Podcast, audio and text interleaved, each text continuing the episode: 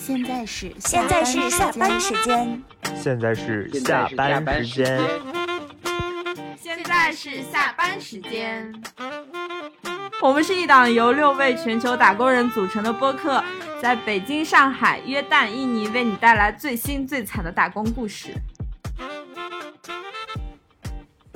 在这一期的开头呢，我们还是想宣布，上期中奖的朋友是在喜马拉雅给我们留言，用户名叫文小闹的这位听众。在本期的简介中，我们会留下微博账号，那请你私信我们，我们将会送出一瓶好喝的酒。然后今天我们还是有几位常驻的嘉宾一起来聊，大家先跟大家打个招呼吧。我是默默，嘿，大家好，我是朱古力，大家好，我是关关，大家好，我是 Summer，大家好，我是依赖。另外呢，我们今天除了我们这些常驻的播主之外，还另外请到了一位一线的互联网打工人杨子。杨子，请简单做一下自我介绍吧。哎，大家好，我就是一线互联网打工人。然后我现在在国内的一家知名互联网公司做产品经理工作。我们今天呢，其实主要是想从 Clubhouse 聊起，可能也是因为最近 Elon Musk 去 Clubhouse 上开播，所以这个软件最近又小火了一下，并且有一些出圈的迹象。很多互联网的，就是业内人士吧，包括一些媒体，其实也纷纷下场参与讨论。我们今天不但要聊 Clubhouse，在节目的最后呢，我们也会拿出两个邀请码。送给支持我们的朋友，如果有需要的话，那就听到最后吧。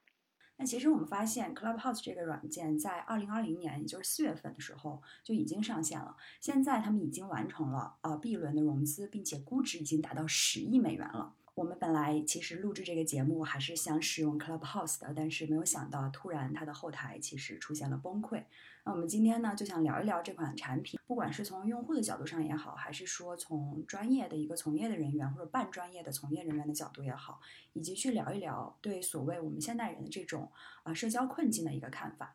嗯，照例呢，我们还是先给啊不知道的听众朋友们简单的介绍一下。好的，那 Clubhouse 它其实是一个基于音频的语音聊天 App，主界面是各种话题的语音房间。进入到房间之后，你既可以选择单纯的听别人对话，如果想要加入的话，就需要举手等待主持人的允许。那作为用户来说，这是一款功能非常简单的 App。当前它只有 iOS 版本，并且对于 iOS 用户来说，也是实行邀请内测的政策。我也有看到文章说，它在早期内测的时候，种子用户是五千多名硅谷风险投资人、科技圈等等高质量的用户。那么刚才我提到的整个产品的功能以及语音房间所塑造的内内容调性，就是可以想象的了。刚才其实三妹也提到了一个点，就是说邀请制。呃，我觉得这个其实也是 Clubhouse，呃，就是不同于很多产品的一个点吧。然后很多人其实也在拿这个点作为一个就是 Clubhouse 的特点，在其实进行传播。那因此呢，其实这个软件在一定程度上也被称为半熟人社交。所以我们其实是怎么看待或者理解这种所谓的半熟人社交呢？以及就是这种邀请制，它是真的说，呃，是出于商业的角度考虑，是真的有益处，还是我们认为它其实就是一种啊产品前期的炒作呢？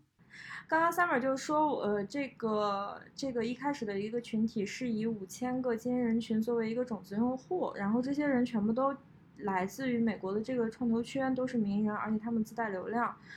呃，一开始就能在这个社交媒体上面快速传播。呃，刚刚也提到说这个邀请制，邀请制其实我这边有。呃，自己有使用，然后身边的一些朋友也使用，然后就发现这个邀请制它其实，呃不，呃它其实是提高了一个用户的门槛。第一个是它，嗯，只有这个 iPhone 端；第二个就是说它只有美区的这个 ID 才能去注册啊，才能去下载这个 app。然后还有第三个就是邀请码，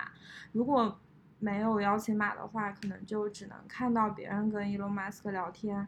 嗯，然后我们根本拿不到邀请码，就很着急，像咱们 昨天晚上一样，呃，关关可能花钱买这个邀请码，然后我们在一个一个莫名其妙的群里面去排队接龙，然后找这个邀请码，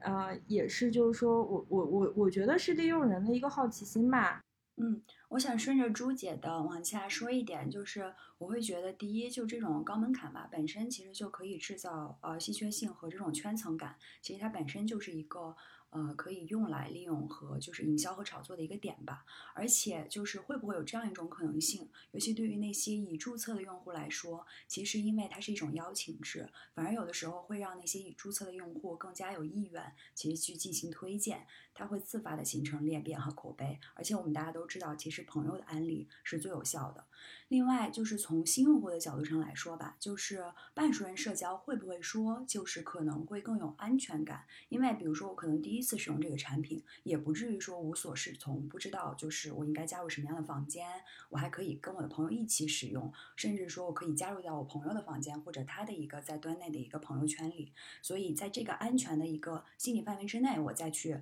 呃，就是去拓展一个新的朋友圈，那其实这就是一个比较低的心理门槛了，让我可以更快的其实参与到呃或者说活跃在这个 app 中。那么其实对作为一个用户啊，其实如果这样这种思路的话，其实作为一个用户来说，它的生命周期就也就是说从沉默到你参与，甚至有可能之后我们说到付费，它的这个生命周期都会缩短，而且用户粘性也会提高。我觉得这可能是呃，我感觉从商业或者用户的角度来讲。呃，这种方式的一个可能潜在的一些好处，但其实我注意到一个点，就是当时在我注册这个用户的时候，它有一个页面是说，呃，如果你没有邀请码，他说我们其实呃是在逐渐的增加用户的，如果你没有邀请码，那么我们会把你意思就 reserve your username，然后。Get you on very soon，那是不是意味着其实，呃，他只是在前期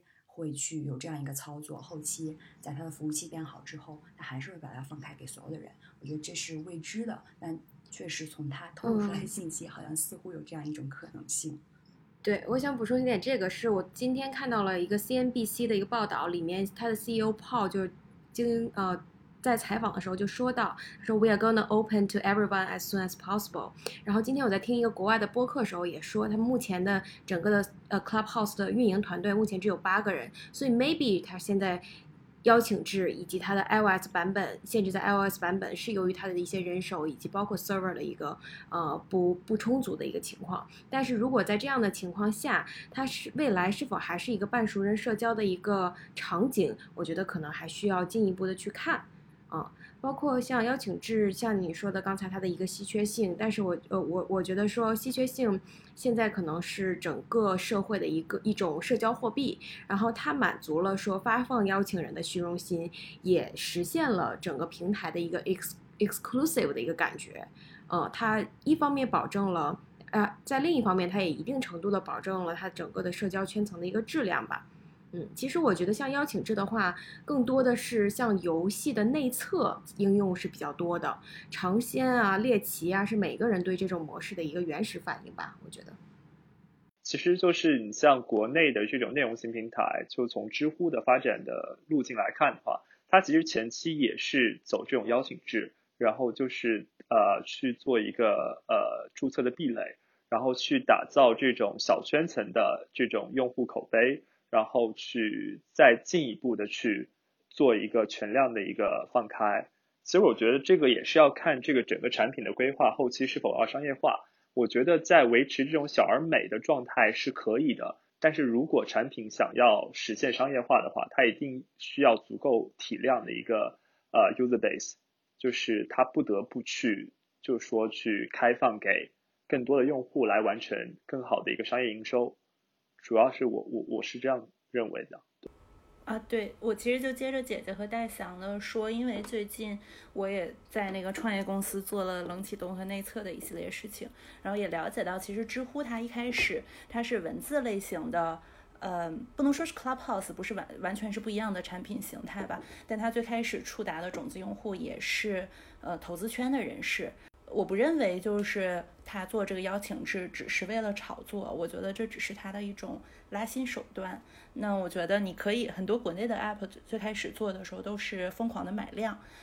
但像这种的邀请制，就像刚才王默默说的，出现了人传人的现象，所以他们的种子用户你可以看到是创投圈的人士，然后硅谷科技圈的人士。那这些高质量的用户，他既呃他就会必定会辐射到同样他们的圈层的人。那这个圈层，我觉得我们多少可以想象，这个圈层的群体是不希望被落下的，所以大家就会抢邀请码。那无论是为了社交目的，还是纯粹产品体验，那其次就是它这个产品已经发行了快一年的时间，还是在邀请制下情况下，全都是你的种子用户和被邀请来的用户，在创建相关的语音房间的话，那你的社区氛围和你的内容调性一定是很鲜明的，而不会像最开始你通过买量就会被整个的大市场大量的用户涌入而失去你的特色。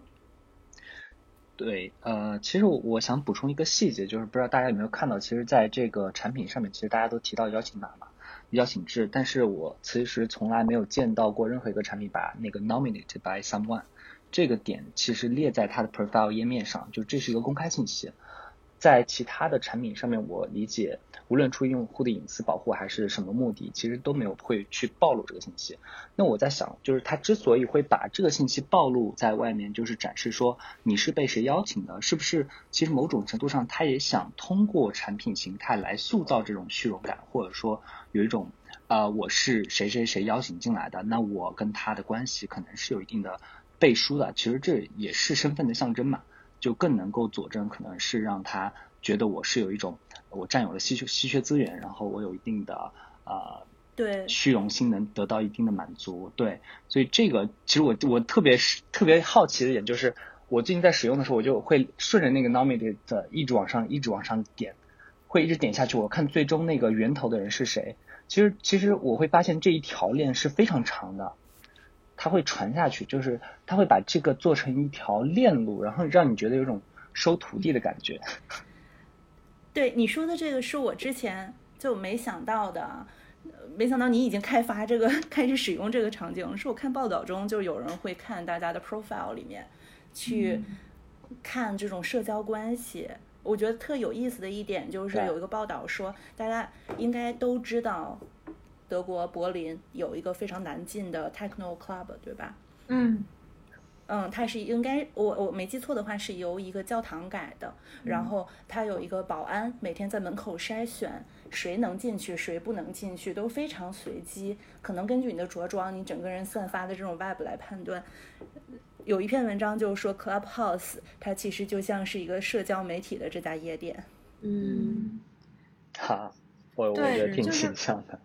就是就大家都会都会觉得怕被落下，对吧？然后就都想要要一个码，而且它这个其实每个人只有两个 invitation invitation invitation code，就这个设计其实也挺巧妙，就是它其实不会给你很多，对吧？它不会给你十个二十个让你疯狂去撒，其实就给你两个。那这个来讲的话，其实就制造了一种稀缺和紧张紧张的感，然后你让你觉得啊，这是一个非常宝贵资源，我给到一个人呢，对于那个人来讲也是一种嘉奖。对，还有一个呃很有意思的就是刚。Summer 说到的那个 club，我之前也有看到，就是关于这个 club 的一些内容吧。然后很有意思的就是说，大多数进去的人，然后反馈就是说，这个 club 里面的呃内容可能跟自己实际想的是不一样的。然后这两天我在 clubhouse 里面去了一些房间，然后听了一些人聊，然后大家的反馈。跟这个跟刚刚说到柏林的 club 的那个反馈是有点类似的，大家就说哦，我们很好奇这个是一个什么 app，然后我们进来以后哦，发现有点失望，跟我们想象的不太一样。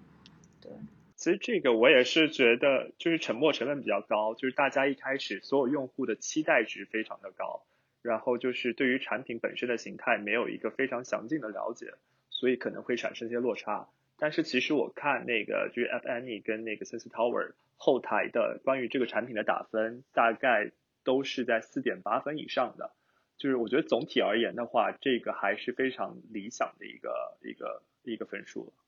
嗯，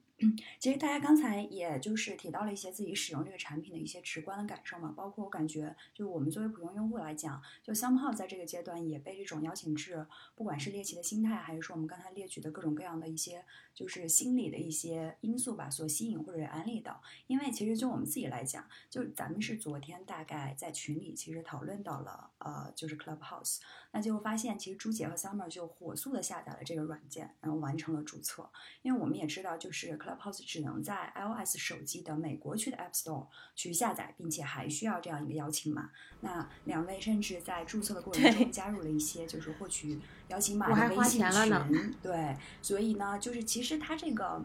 就不管是你们来说，还是说就微信群里那些其他人，他在这样一个就是行动成本其实是比较高的一个情况下，这么费劲的情况下，就想要注册这样一个软件，就是他有那种就是说越有挑战越有吸引力的心态存在吗？这里边，或者说你们觉得最直观的，就是想让你们去尝试这个软件的点在哪？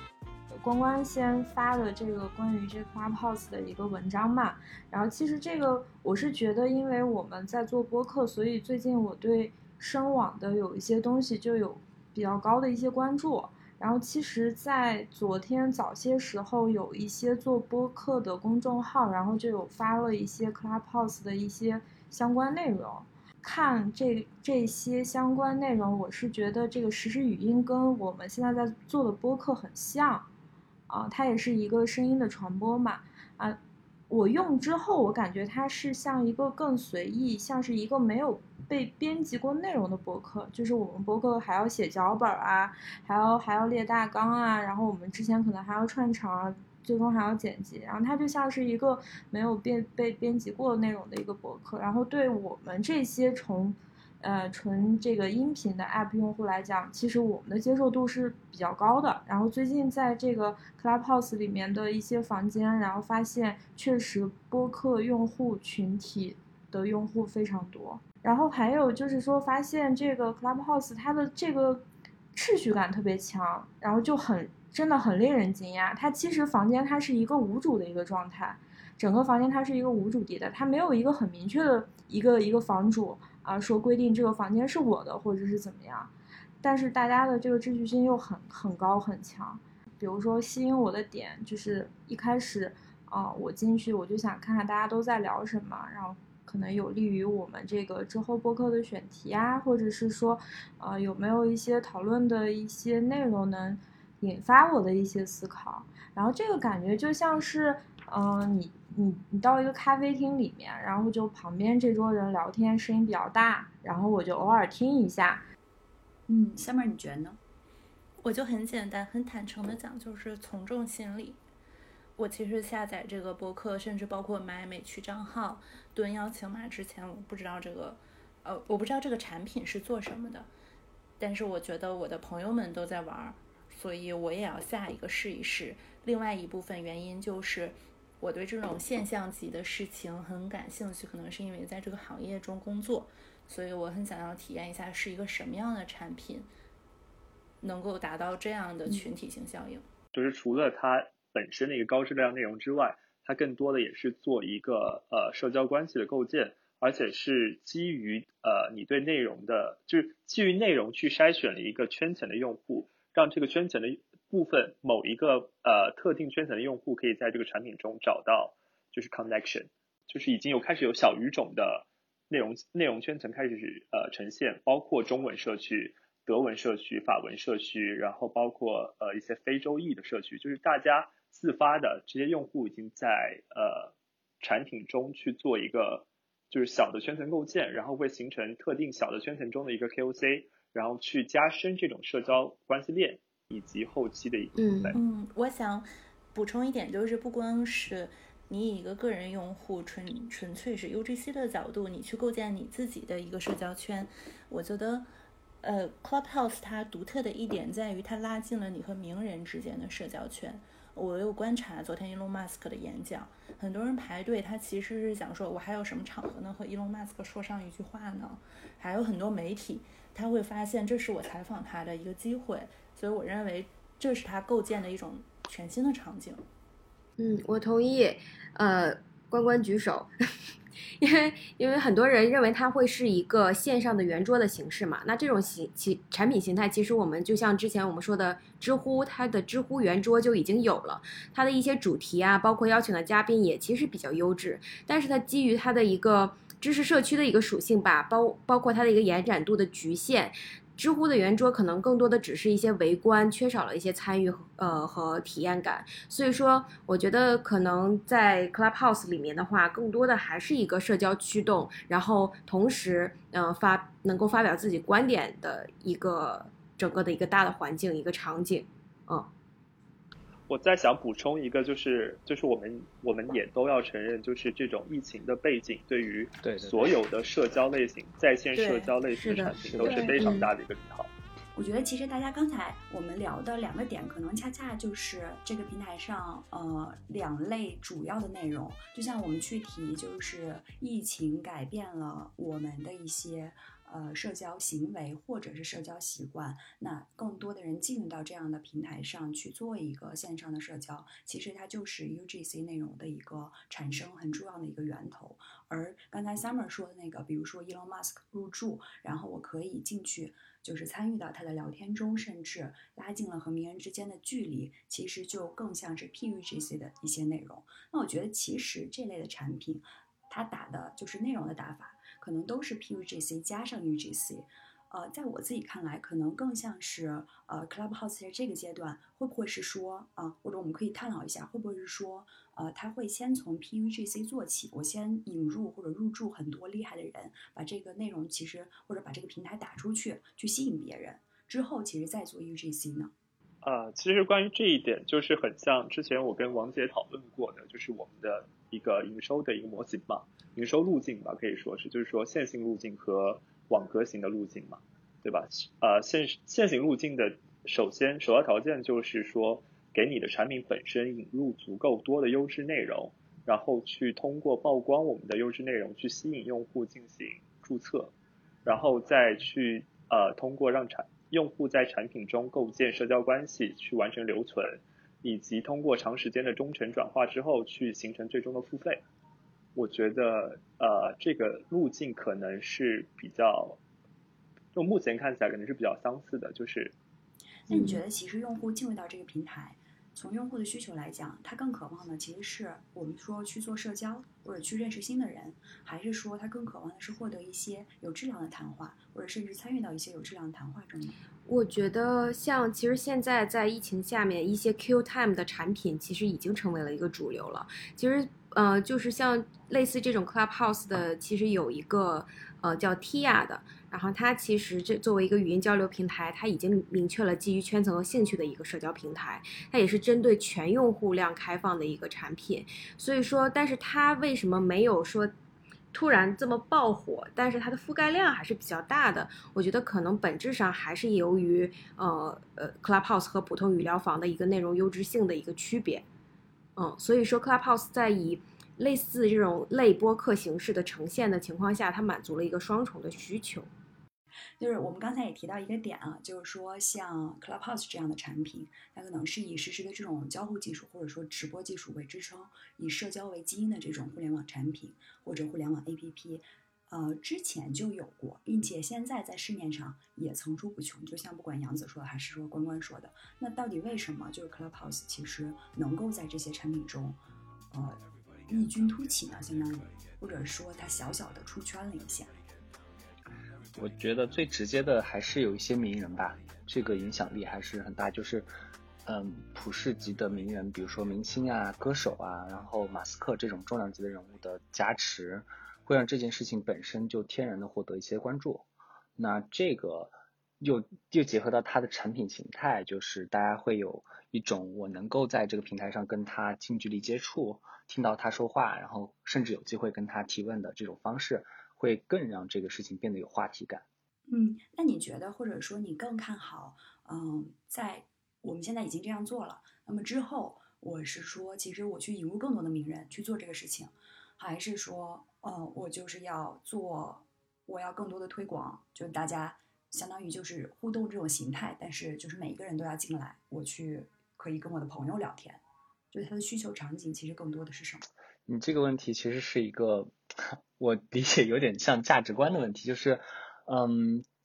我可以把它翻译一下，是不是这样？是不是这样？就是，嗯，究竟这个产品最终选择做一个泛化的全民级应用？还是选择做一个集中在少数精英人群的一个呃少数人说多数人听的这样一个产品，对吧？那我觉得这两者其实没有绝对的对和错，其实取决于最终这个产品的定位要做成什么点，对吧？如果你想去要做一个全民级的应用，那我理解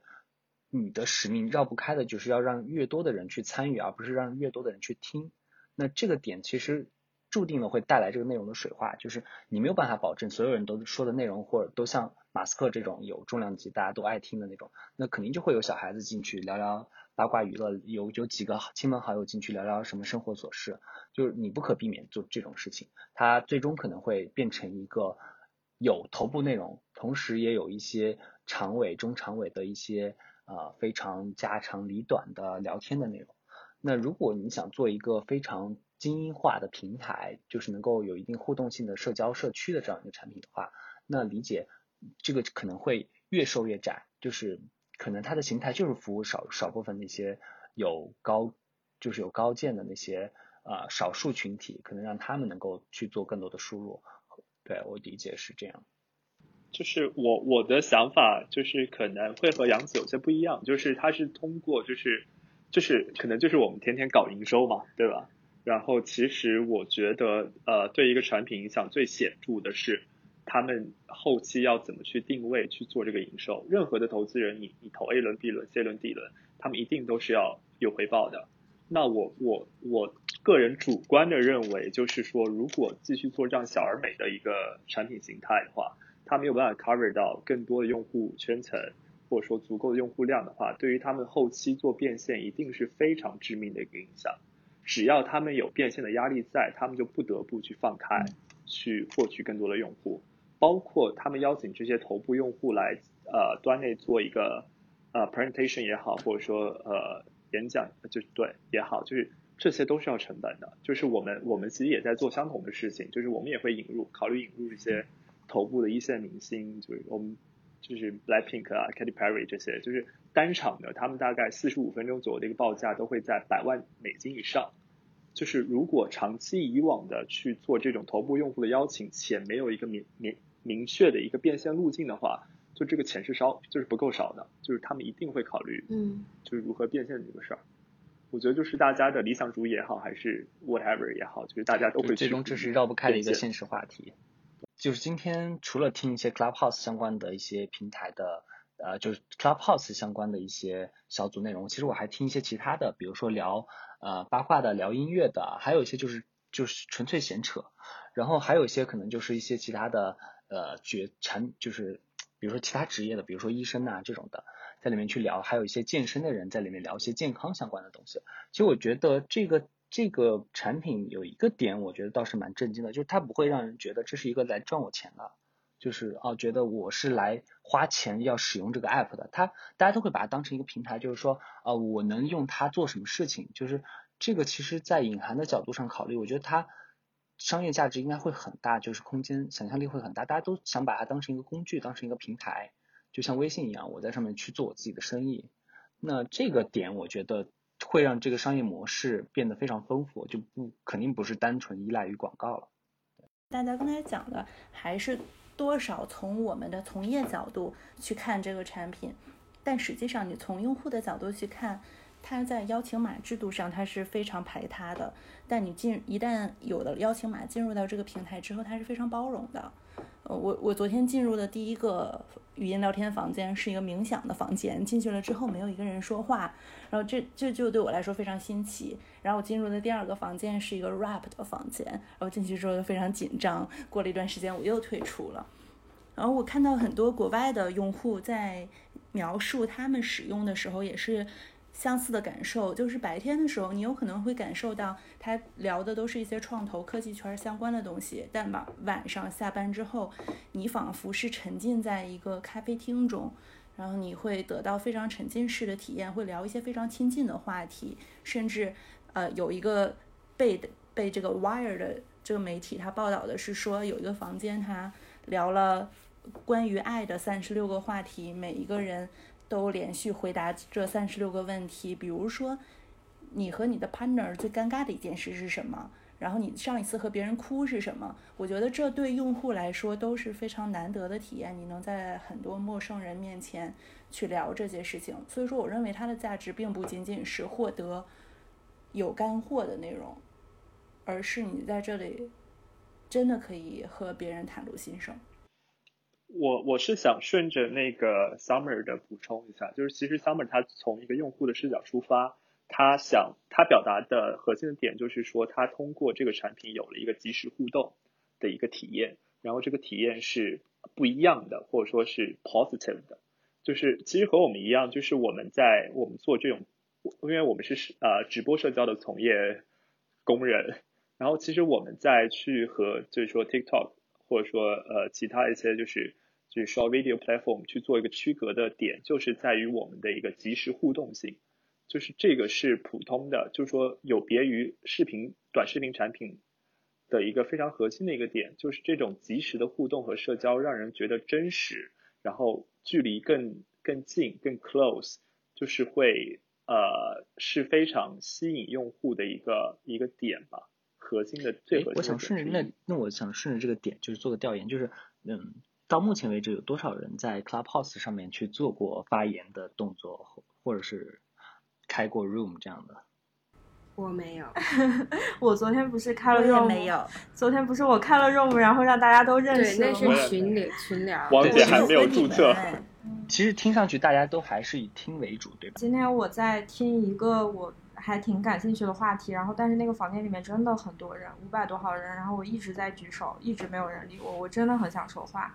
对我，我觉得这 Clubhouse 它之后它发展会不会就是说？能不能出一个什么我付费上付费付费举手的功能？就是我我交多少钱连麦？对，付费连麦，我我交多少钱？对，真的，他真的不住的忘式的表达大概开连麦，举手大概举了有十多分钟，然后后来我看实在没戏，然后我就退出来了。对，就他讲话，我真的很想反驳，就是这种感觉。以后还可以出个付费功能，你出场也带特效，全屏大屏出 放烟，放烟真的是 克制克制，直接搬到中国。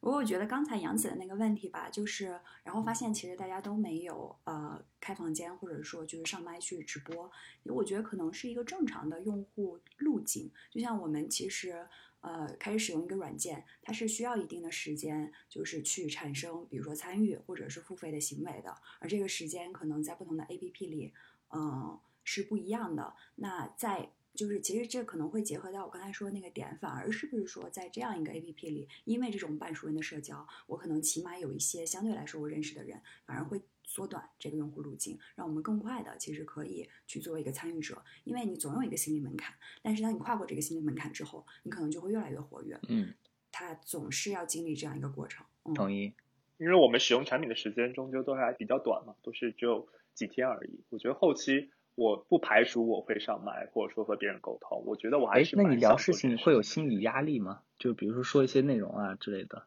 会有人设压力和心理压力吗？其实。目前我自己主观来看的话还好，就是目前来说，我的绝大部分好友们都还没有参与到这个平台中，而且它的整个音频是就是不可阅后即焚嘛，跟 Snapchat 一样，就是它是不可被记录的，所以我觉得就是我丢脸就也就丢那一下，也就是那个场里面的一些人可以看到，所以就是就还好，就心理包袱不会特别重。我跟我同事在讨论的时候，我同事就觉得说他对于这个产品是没有什么感觉的，觉得说那里面有点闹哄哄。但是有一点就是觉得它的延迟性没有那么强，没有那么强，然后可能会是一个很好的开会的软件。呃，就晚上的时候看到一篇新闻，就是说 TT 语音就是哔哩哔哩竞技，然后快手和腾讯领领头的，然后融到了 B 轮了。然后所以说，我觉得这种在国内的话，可能精细化的这种垂直场景会。走得更远一些吧。我觉得垂直就是呃，当时看就说呃，就 Clubhouse 可以出圈，也是因为美国没有非常呃比较类似的这种音频社交的产品。国内我觉得其实各种生态的产品都已经或多或少的有了一些一线产品、二线产品有一个非常完整的竞争格局，就是大家不得不去做差异化、做精细化，去介入不同的市场圈、不同的用户。我觉得也跟国内的整个互联网新兴少年产品多元且丰富的一个就是现实背景有关。我自己做就是法国和比利时的市场嘛，我就会其实，在 Clubhouse 出来之前，我就发现其实多人房这种形态在起码在法国市场是非常有市场的。我不确定是因为呃它在很多发达国家都是这样，还是说因为法国人真的太爱讲话和表达，甚至吵架了。因为从我们自己的数据来看，就是端内法国用户的发言率和观看时长都是明显要高于大盘的，也就是全球的其他国家。而且多人房的一个渗透率和使用率也非常高。但是我记得刚才我们在呃录制之前，其实也看到。呃，像 Clubhouse 这样的一个多人房或者语音社交的状态，其实，在包括德国、包括日本，也是有非常多的用户其实是乐于用这种形态的，对吧？就是包括，嗯，也有一些用户告诉我们，我们之所以就是他可能之所以用 b i o Lab 而不去用一些其他的直播软件，有一个很重要的原因就是我们有这个多人房，不管是视频多人房还是说语音多人房的这样一个功能，嗯，所以这个功能，嗯，在我看来，起码在呃，我们所说的这些发达国家还是有一个我觉得很好的一个市场前景的，但是这里就会涉及到一个点，也就是它的营收能力。因为我自己其实之前是有想过，呃，要打压多人房的，就是肯定不是说把它关掉，但是呃。考虑多人就是视频多人房或者语音多人房，是不是应该让他们出现在首页的位置上？尤其是语音，因为其实从直播的各类啊营收场景中，语音多人房的营收是一定是最慢的。嗯，它这个时候就涉及到一个问题，就是说我们之前刚才也大概有一些讨论到，就关于 Clubhouse，我们觉得。它能够怎么去做变现？因为资本一定是逐利的嘛。它现在是走主流路线，日活上去了，那估值也上去了，很多的人都去使用这款产品，它变成了工具类的产品。但很多时候可怕的地方就在于它变成了工具类的产品，比如说像 WhatsApp 一样，那我应该怎么变现呢？我我我我的想法就是说，它变成工具类产品之后，会不会之后就是以一种知识付费的形态？啊，因为目前就是这一类深网的产品，比如说那天我发现小宇宙它多了一个功能，就是付费订阅。啊，有一些头部的大主播，然后听他们的栏目是要付费的，而且那个费用我认为也是不低的。对它之后会不会会走，比如说名人要来的这个房间啊，或者说内容质量比较高的房间会出现这种订阅或者说知识付费啊，以及说。呃，基于一些话题的兴趣，它会不会产生一些那个社群类的产品，然后进行一些内容的获取跟一些呃社交活动？嗯，其实如果说它要变成一个基础设施的话，其实我们可以参考一下 Zoom。Zoom 它其实已经变成了一个基础设施。那它在疫情期间推出了一个功能叫 On Zoom，它上面其实就是一些线上付费的一些内容的，包括一些知识的一些体验啊，啊，包括一些呃。呃，就是包括课程的体验等等，但是目前来看，它其实还是有一点不温不火，嗯，所以说我不确定它是否会成为 Clubhouse 未来的一个商业变现模式之一。就是我可能是比较主观哈，我就觉得目前我的内容需求可以在这个产品上某一个产品上得到解决，我可能就不会去通过其他平台做付费，而且我也不觉得 Zoom 会是一个可以提供内容的平台，主要是这种，我觉得 Zoom 就是用来开会的，不知道为什么这个。想法在我的心中特别的，对，我觉得这个其实还挺重要，就是一个心智吧。其实像呃，其实很多做教育的产品，其实他们非常注重打品牌嘛。这个其实很可怕，就是用户对你的认知一旦建立之后，其实你很难去磨灭它或者摧毁它。就就包括戴翔，其实会觉得知呃知乎上面的内容可能会更好，对吧？那其实这是根植你根植于你意识里面长期对知乎的一个品牌信任感所带来的价值。那如果说像呃 Zoom 的话，你会觉得它是一个聊天软件，或者说开会软件，你不会觉得它是一个有品牌权威，然后有品牌价值的一个产品平台，那你更不会在上面去进行知识付费。对，我可以给大家共享一个小数据，就是嗯，大家其实知道我们做 UG 的时候，其实比如说买量嘛，每个用户的成本其实是，比如说像一些音乐产品啊，或者一些其他的普通产品，它的成本其实很低，大概也就是，比如说在国外的话，可能就一美金或左右一个人。就平均到那个最后转化，那教育的话，它买量成本是非常非常高的，几乎一个人是两三百人民币一个人买一个用户，对，那为什么这么难呢？就是它很难对你建立品牌信任，你需要花大量的广告投入，你才能转化一些人。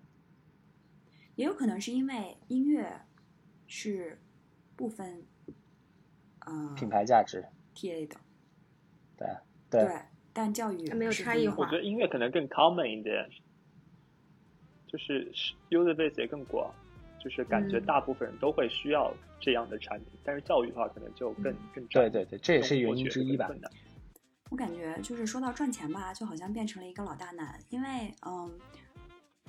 刚才比如说戴翔所举例的呃内容付费的一种模式，其实就会存在这个问题：第一，有多少人愿意去呃内容付费？因为这个人群可能就会这个漏斗就会筛掉很大一部分人。那第二，其实大部大多数我们来看内容付费能赚多少钱，就是它，比如说我们现在看到很多平台上呃在卖的一些课，或者在卖的一些一些课，可能你会花多少钱去买？可能是一百九十九，可能是两百九十九。如果让你花一千九百九十九，你会去买吗？这就存在一个问题，本来人数就少，那付费金额还不够高，而且可能付费频次也不够高，那么营收从哪来？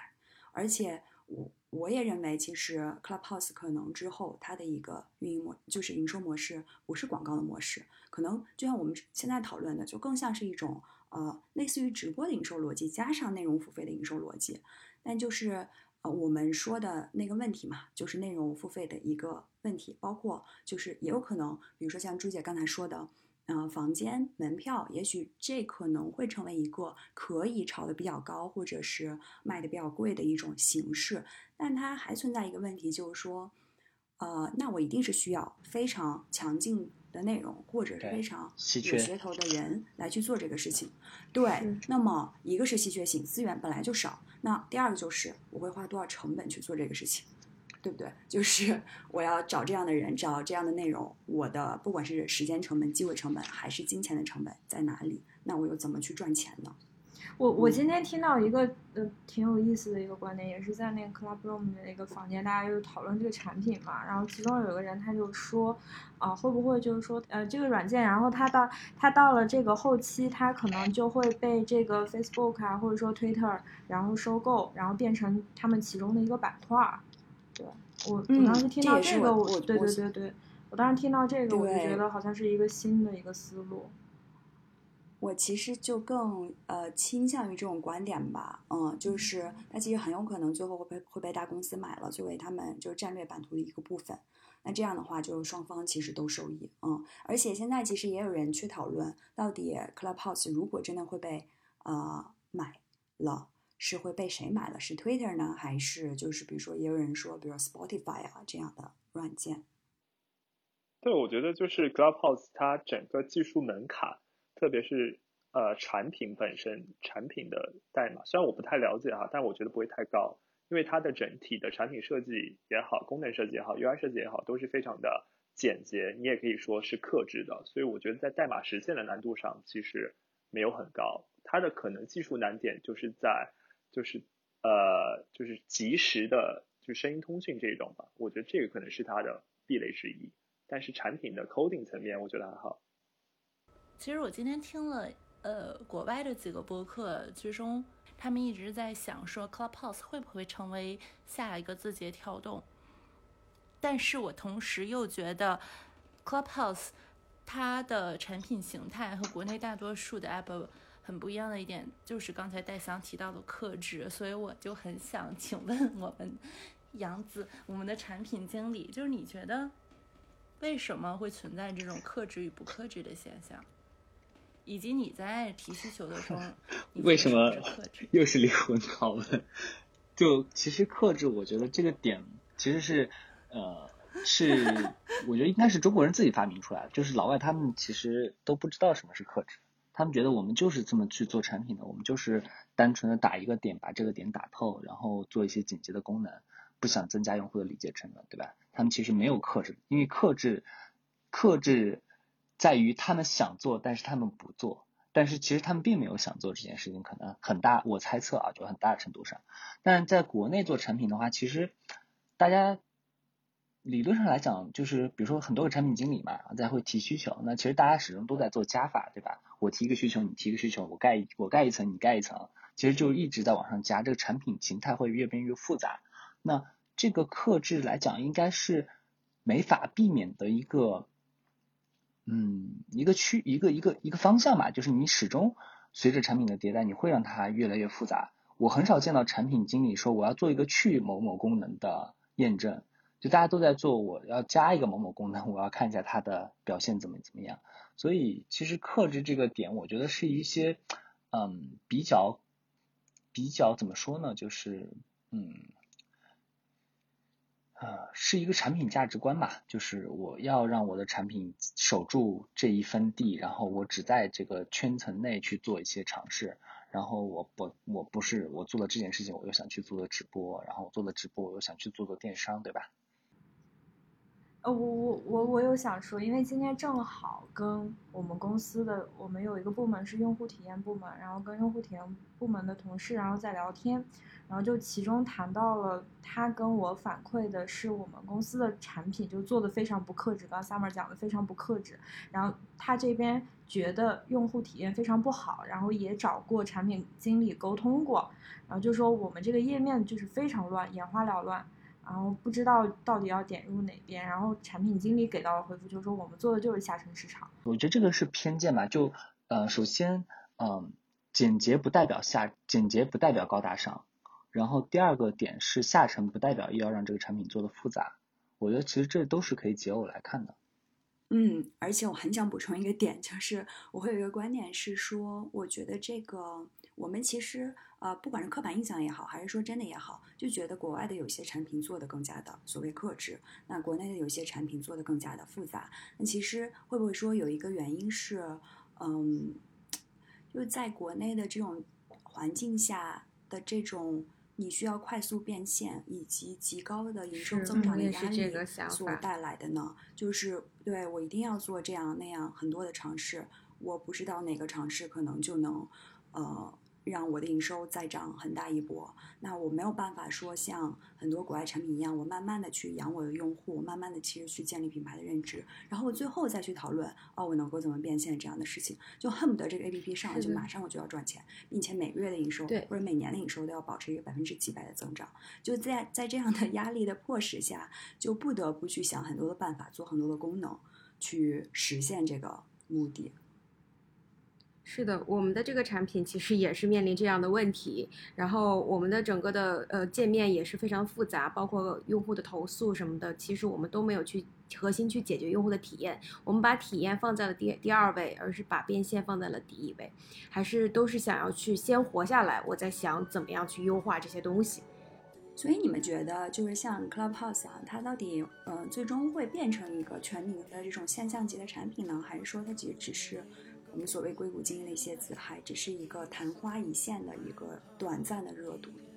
我觉得要回答这个问题，又是灵魂拷问。对我其实 今天有考虑过这个问题，就是我前面也做了个调研嘛，就想问这里面有多少人去开房间去说话。其实我觉得，如果真的想让用户参与进来，或者对这个产品有依赖的话，一定不能单纯的只是接收信息或做听众。他一定要去参与，对，做更深度的参与，对吗？那我开房，然后我去 host 的内容，甚至我不会，我不去 host 的内容，那我也是去做一个发言者，对吧？那其实这样，我觉得是，呃，Clubhouse，我觉得接下来的一个挑战就是对于，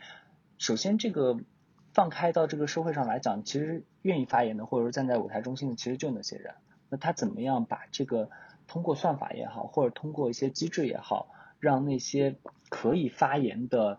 人越来越多，让那些愿意发言的人越来越下沉，越来越扩散到外围出圈。我觉得这是他一个大挑战，这直接决定了他的量级。是的，我特别同意这个点，因为我也觉得就是，呃，如果我们做用户的话，一开始可能用户是，呃。比如说沉默的使用者，或者是说沉默的付费者，那么接下来一步可能会成为这个品牌或者产品的传播者。那再往下走，它一定是要成为产品的参与者，或者甚至是品牌的参与者，或者是品牌的共建者的，这样用户其实才能够很高程度的留下来，嗯，甚至往外裂变。那么你们其实就顺着杨子的这个问题，呃，我觉得就像我们说的，其实你们会想象自己在这样一个。呃，产品上会最终会参与多少，或者聆听多少？这个占比可能是什么呢？作为用户来讲，啊、可能更多的就是倾听吧。我可能在上班摸鱼的时候啊，然后我我是发现，其实，在部分工作状态的时候，我打开这个软件儿，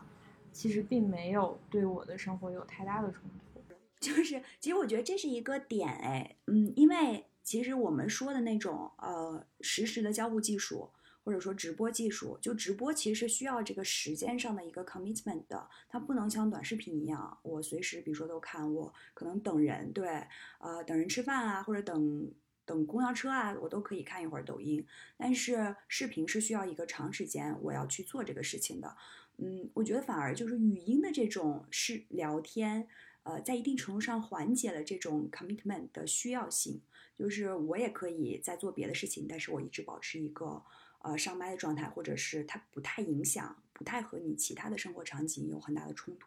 啊，我就是想说，声音它其实就是满足了短视频它不能满足的一种场景，嗯，它就是可以在你不需要那么集中注意力在用视觉盯着屏幕的情况下，比如说你洗澡的时候、做饭的时候、开车的时候，是可以嗯满足你这些场景获取知识和碎片信息需求的。大家聊的这几点，就是突然让我引申出了很多点。第一点就是说，呃，先回到那种为什么没有开放全量注册，其实可以看到，今天晚上我们在尝试使用呃 Clubhouse 的时候，它的服务器就已经崩了。然后其实我这边后台看到，就 App Annie 的数据来看的话，它的呃下载数在过往的一个月大概只有两百零七万左右，其实它的量级不是非常庞大的一个用户数，嗯但是它现在的服务器就已经没有办法 cover 到这么多用户了，对吧？所以如果它一旦开放全量注册的话，它的服务器很有可能就就崩了，和今天晚上一样。然后就是呃，再说到呃这种声网直播，就音频直播的内容和短视频的区隔和视频直播的区隔，就是呃我今天看到文章也提到一点，就是会有一个 FOMO，就是 fear of missing out，就是因为嗯。这种不可复制性、对。越后即焚、越后即焚性，就是高质量的内容是如此的稀缺且不可重复，那其实我们还是对时间有一个非常大的一个就是就是需求在的，但是它比起视频直播的好处就是你可以直接通过音频来接收，其实相对于视频直播来说，它又降低了一个门槛，但是它的它的对于时间的就 commitment 也好，engagement 也好，就是介于短视频，然后是音频直播，以及最后最高的是视频直播。其实我还挺想了解，就是大家觉得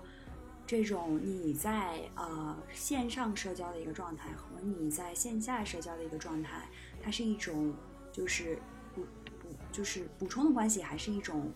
相当于加强的关系呢？就好像比如说我如果在线下是一个呃很喜欢表达的人，我在这种线上，在这样一种互动的场景下，我是更愿意去表达呢，还是说反而是那些我在线下可能没有什么朋友，或者是我不太能够做到很好的表达，我更愿意在这种网络上或者线上社交的状态中，其实去表达呢？我觉得我比较一致哎，就是其实我在现实生活中也是比较害怕在陌生人面前说话，就是喜欢保持一定的距离。然后熟人的话可能会说的多一点。然后比如说在那个 Clubhouse 上面，其实我也有这种心态，就是在陌生人的群里面，其实我很害怕发言的，但是在熟人群里面我就说的还比较自在。那这里边包含了一个问题，就是说线上社交对我们的价值到底是说我们是上去啊、找到更多我不认识的人去猎奇去 explore 的，还是说我其实是上去去寻找安全感的？我要其实去找到，甚至我在线下缺失的一部分安全感和归属感。我觉得我，我觉得我现在完全是猎奇，线下有，呃，很固定的一个社交的一个场景了，然后线上我就是想看看大家到底都是什么样，啊，就像昨天跟夏沫讲，我说之前可能用 Tinder，包括现在用成，呃，之呃一开始的想法可能就是要 dating 啊或者怎么样，但是现在完全就是说我把它当成一个 LinkedIn 在用，然后给播给播客拉拉新，然后认识一些人。呃，比如说聊聊电影啊，或者说聊一些感兴趣的话题，完全现在是做这个用的。我补充一个问题，就是那么尤其像这种呃线上社交的关系，尤其是这种半陌生人的线上社交关系，你会以最终的目的会是把它转到线下来吗？成为线下社交关系吗？还是说我就是希望停留在线上？其实没有什么目的性，我觉得就是你最终什么结果要看你遇到的那个人是什么样的啊。那有兴趣了就多聊聊啊，大家有空约个饭吃呃约个饭看个电影，我觉得这个都是比较正常的，倒没有那么强的目的性，我就一定要转化成线下变成我的朋友啊或者怎么样，就一直保持线上联系，我觉得也是 OK 的。就是我我我想展开说一下这一点，就是其实我之前也没有意识到，直到我和王姐做沟通，就是我我觉得像我或者朱姐或者说呃在场的其他的朋友一样，就是如果你是比较就是 social 的，比较呃在线下也是比较活跃的用户的话，其实你很难会感受到你没有归属感，或者说你觉得孤独，或者说你被社会边缘化。但是其实就像王姐说的，你们在法法国区、法语区市场一样去做一些阿拉伯人群也好，或者说一些少数族裔也好，就是其实包括我们我们整个东南亚一开始，或者说我们现在很很主流的一波付费用户，都是社会边缘人，不管是说是呃身障人士，或者说 L LGBTQ 也好，或者说呃各种各样的社会边缘人士，其实他们是才是那种真正的会在线上。线上直播、音频或者说视频产品中去找到归属、找社群的人，因为他们在社会中是少数，所以他们会有非常大的一个孤独感，然后也受限于地域的影响，他们或者说各种通讯手段的影响，他们很难在线下去找到可以和他产生共鸣、给他带来归属或者说和他同频的人士，所以他们对于我们这样的一个产品，通过我们这样的产品去。呃，遇见和他同频的、和他相似的一个圈层的人，是一件对于他们来说非常重要的事情，也是为什么我们这一部分的用户群体其实是粘性非常高的，然后也是付费用户特别强的一个一个部分。好的，那我们最后想跟大家聊一下，我们认为啊，就是我们真的如此渴望社交吗？为什么呢？就是说，我们现在其实已经是一个信息非常的多，而且就是各种各样的软件、社交软件层出不穷的一个时代。比如说我自己大概粗略的看了一下，我可能手机里的社交软件可能就有二十多个，甚至更多。那我每天可能都会打开那些社交软件，就可能有五六个。那在这样一种情况下，就是我们为什么还是会去需要新的社交软件呢？就是当一个新的社交软件出来的时候，大家怎么还是这么的有一些激动呢？我觉得这次就，就是一个是最近在研究这个，另外一个就是猎奇吧，然后还有就是咱们刚讲一点虚荣心，我觉得还挺赞同的，就是一个少数群体，或者是说只有少部分人才能得到这个东西，然后我们现在得到了，然后我我我我还挺开心的，就这种感觉。好的，Summer，你觉得呢？我觉得我社交需求很窄，几乎于没有，我。呃，满足于认识我周边这些比较亲密社交的朋友，然后对于广泛的社交，我认为都是浪费时间。我也是跟 Summer 是一样的。那你们就是会使用啊 Clubhouse 的场景或者什么呢？就今天我听到一个，也是在别的直播间上听到，就是嗯，美国他们不是现在都是疫情嘛，所以大家都在家办公嘛，然后因为又知道美国就地广人稀，对吧？就算是大家不在家办公，其实你平时出去上街，其实也很难看到很多人。所以，嗯，就大家会觉得，哦，Clubhouse 出现之后，让我觉得，哦，原来这个社会，就是我还是会觉得感受到这个社会的存在。就是我觉得，啊，外面还有很多很多人，对吧？我能听到大家聊天，然后能有很多很多人，然后外面发生一些事情，就感觉，哦，这个社会还是在存在的，还是在运行的。就可能，我觉得一方面是像大家说到的，就是这是一个。刚刚冒出来有一定新鲜感的话题。其次，我觉得它是赶上了一个特殊时期，就是疫情期间嘛，所以说大家的陪伴就是非常非常需要得到满足。嗯，所以短期来讲，在这件事情上让大家看到了一个出口，大家会在这上面去找安全感。但长期来讲，嗯，这到底是不是一个增量的需求？我觉得还，我个人观点还是会停留在内容价值上，就是一个社交平台。呃，让我去用它，无外乎有两个价值，一个是能够给我带来新的新的内容、新的价值输入啊也好，我 whatever 就是什么什么什么样的新鲜的东西给到我。然后第二个就是让我能够接触到新的、建立新的社会连接，就比如说我能够认识，无论是你说的 Tinder 还是探探，我能够对吧？我能够去约约一些人，那这是建立到建立满满足我某些方面的需求。然后呢，我也可以去在 Twitter 或者说微博上面去关注一些大 V 呢，我是能够认识一些更更更明星之类的人。那其实它是给我带来一些新的社会资源或者新的人与人之间的连接。我觉得无外乎是两个价值。那如果说像 Clubhouse，或者说我们不谈 Clubhouse，那有没有说其他的社交需求需要被不断的挖掘？我觉得就要看这两个价值能不能无限的去。增量，无限的给用户带来增量。如果可以，我觉得始终会有新新的机会出现。